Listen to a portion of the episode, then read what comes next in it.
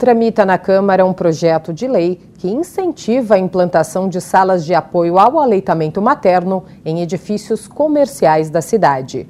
A repórter Hanna Beltrão conversou com o autor do projeto. E para a gente conhecer mais sobre esse projeto de lei, a gente conversa agora com o vereador Rodrigo Goulart, do PSD, autor do projeto que incentiva o uso de edificações não residenciais para a criação de salas de amamentação em apoio às mulheres na cidade de São Paulo.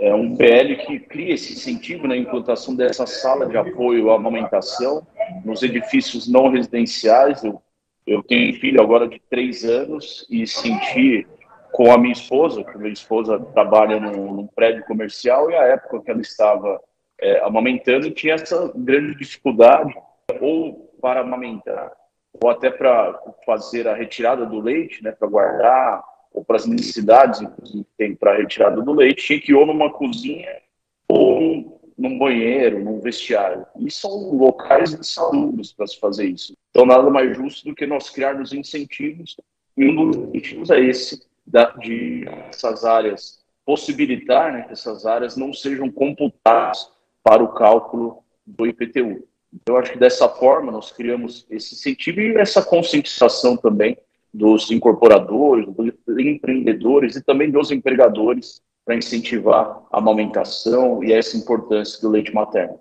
Lembrando que você pode acompanhar esse e outros projetos também, além de enviar sugestões para os vereadores, acessando o portal da Câmara por esse endereço que está aparecendo agora na sua tela: sãopaulo.sp.leg.br.